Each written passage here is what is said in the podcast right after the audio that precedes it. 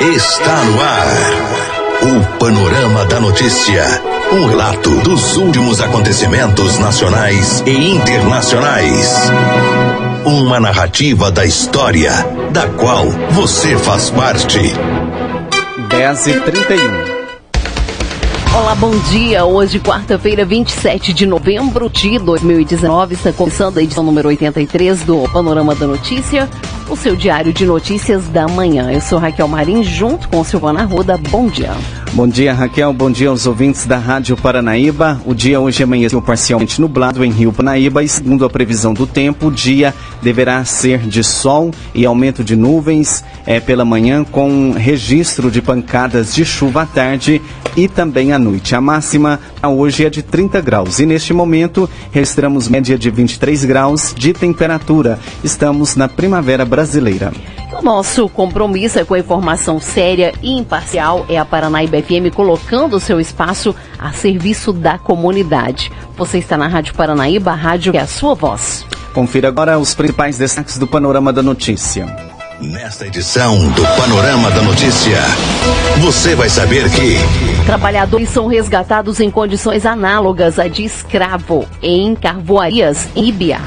Caixa Econômica Federal anuncia a instalação de superintendência regional em Patos de Minas. Rio Paranaíba re recebe evento de inovação para solucionar problemas da região de São Gotardo. Arapuá recebe atividades durante a Semana Global de Empreendedorismo. E ainda, escolas municipais de Carmo do Paranaíba realizam feira de empreendedorismo. Tudo isso e muito mais aqui no Panorama da Notícia. Agora 10h33.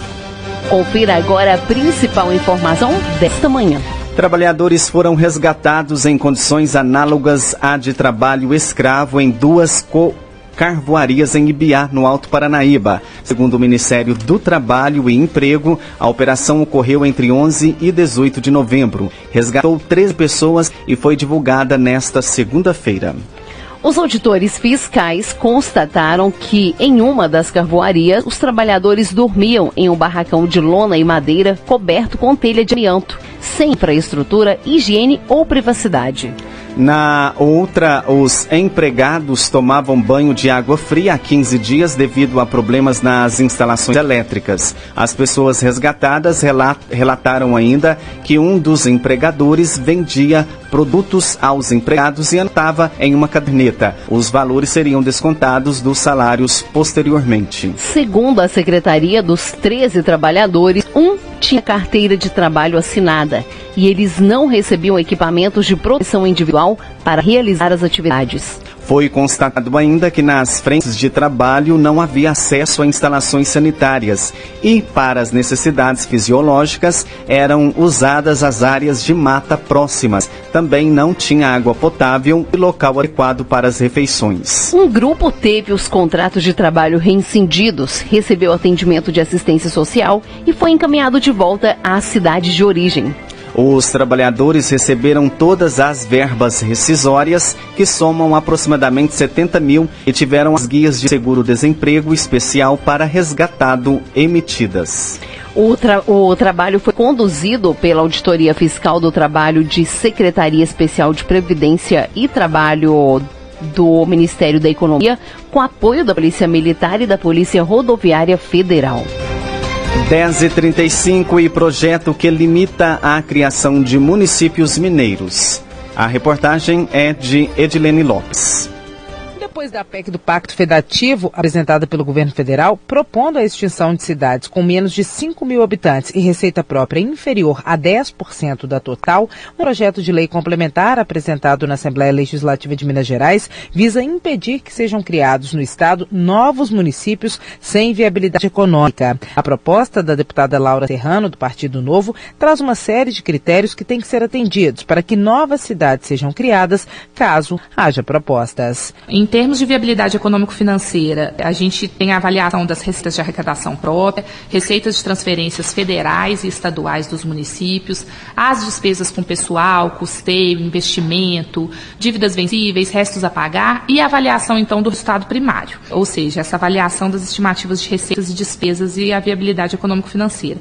Um outro ponto importante na análise da viabilidade político-administrativa é que deve ser feito um estudo do número de representantes que irão integrar a Câmara dos Vereadores, a estimativa do número de servidores públicos que vai ser necessário para o Poder Executivo Municipal e Legislativo Municipal, a estimativa de quais servidores permanentes que estão lotados no município a ser desmembrado, que vão passar para o município a ser criado. E a gente tem outros pontos importantes também no eixo da viabilidade socioambiental urbana. Então, tem que ser avaliado em termos dos limites de municípios que vão ser criados ou desmembrados, como que vai ser a, a descrição desses limites, a preferência para colocar acidentes físicos, naturais ou artificiais, é, um diagnóstico da situação da mancha de ocupação, tem que ter um levantamento das redes de abastecimento de água e da rede de esgotamento sanitário e de manejo de águas pluviais, a importância também da análise da perspectiva de crescimento demográfico, demográfico, a estimativa de crescimento da produção de resíduos sólidos, a identificação também dessas áreas protegidas ou áreas de destinação específica nos municípios. Então, você vê que é um projeto bem amplo que avalia três eixos principais de viabilidade dos municípios: o econômico-financeiro, mas também o político-administrativo e o socioambiental e urbano. Então, é importante deixar claro que ele não afeta os municípios atuais e, por isso, que, de certa forma, complementa a PEC do Pacto Federativo do governo federal, porque porque apesar desse projeto de lei complementar que foi apresentado aqui por mim na Assembleia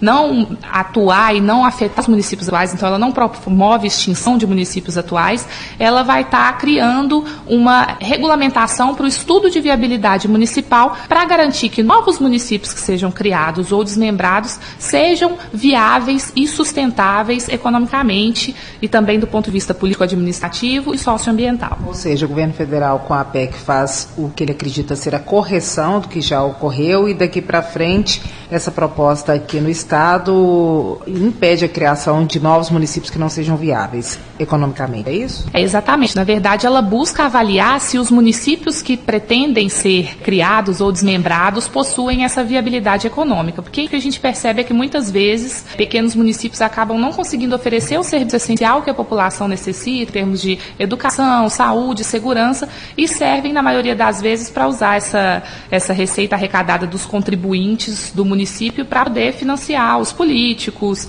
as estruturas públicas, os servidores. Então, o que a gente quer é ter municípios no futuro, caso seja proposta essa criação ou desmembramento de novos municípios, municípios que sejam sustentáveis, que consigam garantir a população seja bem atendida no que são aí as funções essenciais do Estado. Ouvimos a deputada Laura Serrano do Partido Novo, repórter Edilene Lopes. Agora 10h39, a gente continua com a repórter Edilene Lopes e ela fala sobre o dia de votações importantes na Assembleia Legislativa de Minas Gerais. A Assembleia Legislativa vota na manhã desta quarta-feira, em segundo turno, vários projetos de lei que foram aprovados em primeiro turno na semana passada. O projeto de antecipação de recebíveis Nióbio, que pode garantir o pagamento do 13º salário integral em dezembro e os salários dos próximos seis meses em dia para os servidores públicos estaduais não está na pauta. O projeto do Nióbio só será votado em segundo turno depois da audiência realizada nesta quarta-feira, às duas da tarde, com o Tribunal de Contas do Estado, o Ministério Público de Contas e o governo, para esclarecer detalhes da operação que deve gerar 5 bilhões de reais para os cofres públicos praticamente de imediato. A votação em segundo turno deve ocorrer apenas a partir da semana que vem. Outro projeto que foi aprovado em primeiro turno na semana passada e que no intervalo até a votação no segundo turno, que pode ser nesta quarta-feira, está em debate polêmico, é o que prorroga a manutenção de 2% de ICMS sobre produtos supérfluos até 2025. Por ter recebido inúmeras emendas, segundo parlamentares, feitas pelo governo, foi distribuído em avulso na Comissão de Administração Pública para que deputados avaliem melhor as propostas. Repórter Edilene Lopes. E família de Gugu aguarda liberação de corpo para se despedir do apresentador. Vamos a São Paulo com Paula Rangel. A repatriação do corpo do apresentador Gugu Liberato já está marcada para hoje à noite dos Estados Unidos ao Brasil em um voo que sairá às 7h15 da noite de Orlando, na Flórida, para o aeroporto de Viracopos, em Campinas, interior de São Paulo, onde chegará logo após as 6 horas da manhã de amanhã, quinta-feira. Depois de cumprir os trâmites legais, o corpo será levado do aeroporto até a Assembleia Legislativa, no Palácio 9 de Julho, na região sul da capital paulista. E a família informou que não haverá cortejo do aeroporto até o local da cerimônia. Os familiares virão no mesmo voo, inclusive a mãe de Gugu, que tem 90 anos de idade. O velório será no salão principal. Por volta de meio-dia, será aberto ao público para as despedidas. A cerimônia vai se estender até às 10 da manhã de sexta-feira, quando o corpo seguirá num caminhão do Corpo de Bombeiros até o cemitério Getsemane, no Morumbi, onde Gugu será sepultado no jazigo da família. De São Paulo, Paula Rangel. E o aumento de preço na carne bovina chega a mais de 50%. Entenda os motivos. Tradicionalmente, o preço de carnes como boi, porco e aves aumenta 10% nos dois últimos meses do ano, meses destinados às festividades de Natal e de Ano Novo. Mas em 2019, o preço aumentou o dobro, 20%. Alguns motivos justificam esse aumento maior do que o tradicional. A maior compra de carnes da China, a alta do dólar, que estimula as exportações, e também o preço mais caro de insumos utilizados na produção de carnes principalmente a soja e o milho. O analista de agronegócio da FAENG, a Federação da Agricultura e Pecuária do Estado de Minas Gerais, o Alisson Lara, nos ajuda a entender esta equação, essa matemática que às vezes pode ser dolorida para o bolso do consumidor. O Alisson, por que, que o preço está mais caro? Normalmente já aumenta no final do ano, mas esse ano aumentou o dobro. Por quê? O que explica esse ágio no preço das carnes ao consumidor final é uma demanda chinesa a avidez pelas carnes brasileiras, aves, suínos e bovinos especialmente, devido a epidemia de peste suína africana que acometeu o rebanho de suínos naquele país. Então, 40% do rebanho já foi dizimado e o que espera-se é que esse patamar de exportação para a China continue ainda no curto prazo até normalizar a demanda daquele país. Além da China tá comprando mais, a alta do dólar estimula também a exportação de uma forma geral e o preço da soja e do milho também está lá no alto, que são insumos usados para alimentar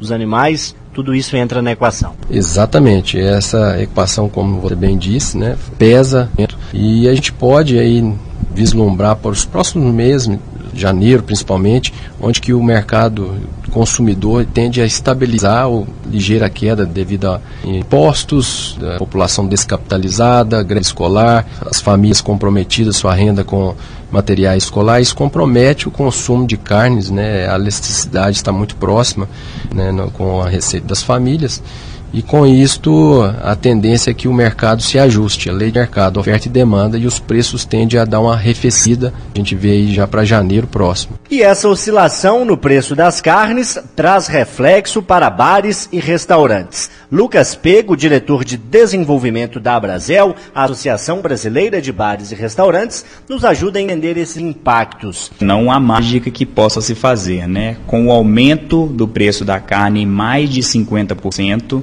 os estabelecimentos que não conseguem adaptar os seus cardápios são obrigados a repassar o preço para o consumidor. Até mesmo porque, depois da crise, os restaurantes não têm margem para cortar. Então, não há mágica a se fazer. Nos estabelecimentos de comida aquilo e naqueles que conseguem trabalhar com sugestões do chefe, com pratos executivos, há a possibilidade de se trabalhar com outros tipos de proteína, com o suíno, com o frango, com o peixe mas no caso da carne bovina, é, vai ter um inevitável repasse para o consumidor. O boi está mais caro. O boi está mais caro. Para vocês terem ideia, a gente fez um levantamento com um estabelecimento de Goiânia. Ele há duas semanas comprava picanha, que é o corte preferido do brasileiro, né, por R$ reais. E agora ele compra por 51. A fraldinha e o baby beef ele comprava por 24 e agora está comprando por 36. Então, mais de 50% de aumento. Repórter João Felipe Loli.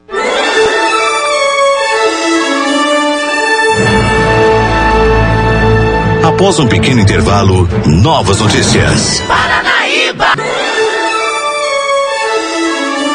Retomamos para que você saiba o que está sendo notícia hoje. Agora 10h50. E em reunião gabinete do prefeito José Eustáquio Rodrigues Alves, na manhã desta terça-feira, diretores da Caixa Econômica Federal anunciaram a instalação de uma superintendência executiva do banco em Patos de Minas. A regional da Caixa na cidade ficará responsável pela administração de 12 agências instaladas no Alto Paranaíba e Noroeste Mineiro. A reunião contou com a presença do superintendente regional da Caixa Econômica Federal, Luiz Carlos Alves, do gerente regional de Uberlândia, Gilmar Pereira Passos, do gerente da Agência Central de Patos de Minas, Domingos Sávio Rosa, e de Daniel Rabelo, de Vasconcelos Júnior. Nessa visita foi efetuada a comunicação oficial da abertura da Superintendência Executiva da Caixa em Patos de Minas. A superintendência será inaugurada no próximo dia 10 de dezembro e terá a presença do presidente da Caixa Econômica Federal.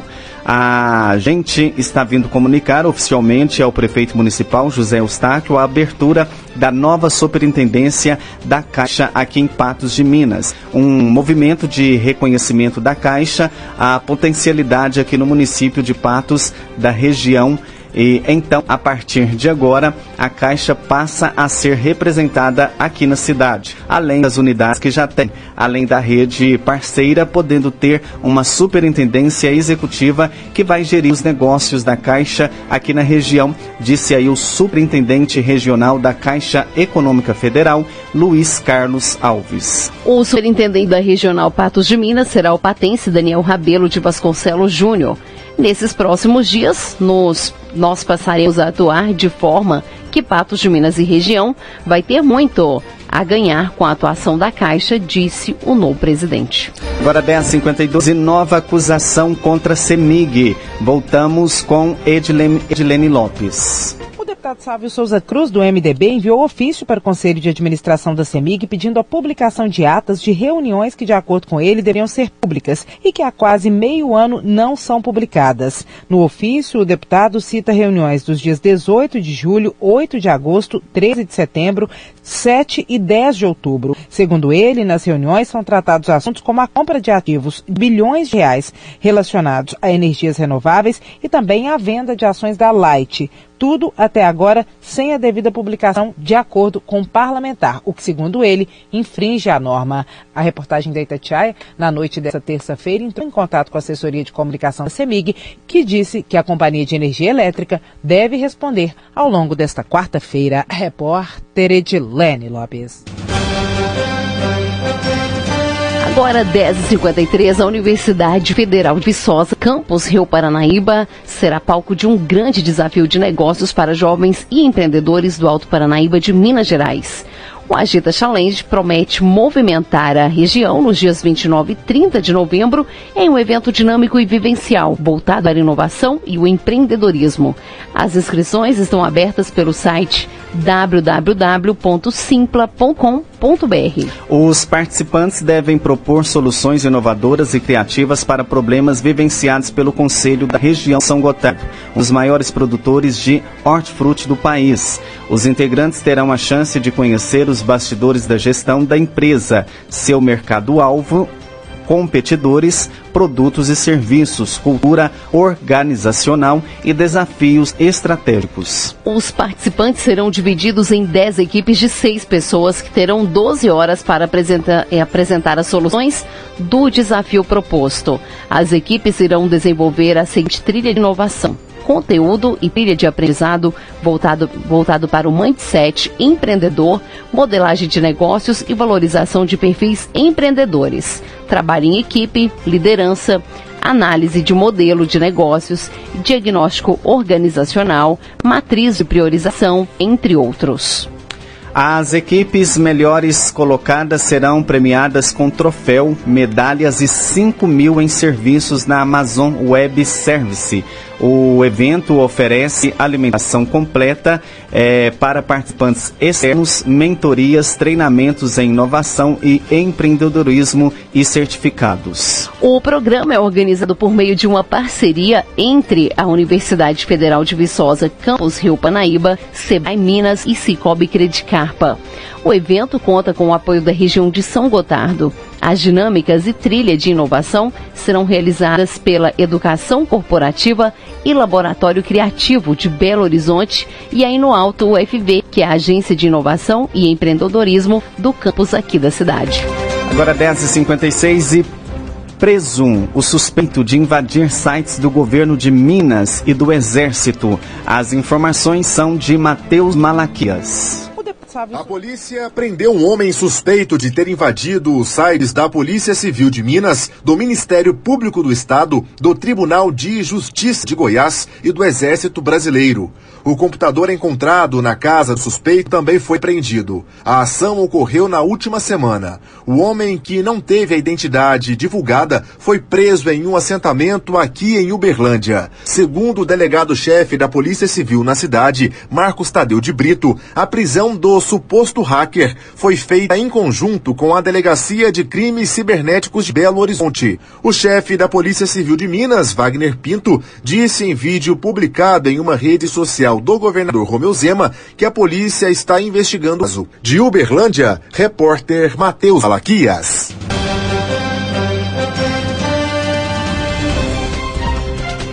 E na última quarta-feira, Arauá comemorou a Semana Global de Empreendedorismo. O evento, que é uma iniciativa do SEBRAE, contou com a parceria da Prefeitura Municipal, Cicobi e Sala Mineira do Empreendedor. No dia, a população arapuense pôde participar de duas ótimas palestras. Às 9 horas foi realizado o seminário de educação empreendedora, no qual contou com a participação dos palestrantes Dudu do, do Cavaco e Léo, que deram um show de inclusão e igualdade. Às 13 horas teve o seminário dos produtores de tomate, com a presença da palestrante de, e humorista Concessa, que explicou como empreender, empreender de uma forma bem engraçada, alegrando todo o público. O evento contou ainda com a apresentação dos alunos da oficina de música, do CRAS e dos alunos da Escola Municipal Irmãs Cândida. O evento será desenvolvido durante todo o mês de novembro em várias cidades de Minas Gerais. Serão disponibilizadas diversas atividades para diferentes públicos, a exemplo de palestras, workshops, oficinas, feiras, cursos, debates, competições online, entre outras. Agora 10h58 e a Secretaria de Educação, Cultura, Lazer e Esporte realizou junto às escolas municipais de Carmo do Paranaíba a Feira do Empreendedorismo, que aconteceu no dia 23 de novembro de 2019 na Praça São Francisco de Assis. Este evento é resultado do projeto Educação Empreendedora, realizado em parceria com o SEBRAE. Com temas, sabores e produtos variados, as escolas municipais comercializaram produtos diversos, o qual é, a renda foi revertida para os próprios estudantes. Na oportunidade, a, de, a secretária de Educação, Nilva Aparecida da Costa, ressaltou parcerias como essa com o SEBRAE, Comunidade Escolar e Famílias fortalecem a escola pública e quem ganha é a comunidade todas as escolas estão de parabéns. Foi um momento de grande riqueza para nossos alunos. O objetivo é disseminar a cultura empreendedora e orientar para o plano de negócios, de maneira a estimular os comportamentos empreendedores entre as crianças, incentivando as prática do empreendedorismo e o protagonismo. Agora 10h59. Você caminhou conosco pelo panorama da notícia. O conhecimento dos fatos faz você um cidadão ativo. 10h59. Panorama da Notícia, um oferecimento de Semig. E essa foi a edição de número 83 dessa quarta-feira, 27 de novembro. A apresentação de Raquel Marim e Silvana Ruda. Panorama Notícia é multiplataforma. Além do site, você encontra este programa disponível também no YouTube e no podcast do Spotify. Agradecemos o carinho de sua audiência e continue com a programação da Paranaíba FM. Fiquem com Deus. Bom dia, Rio Paranaíba.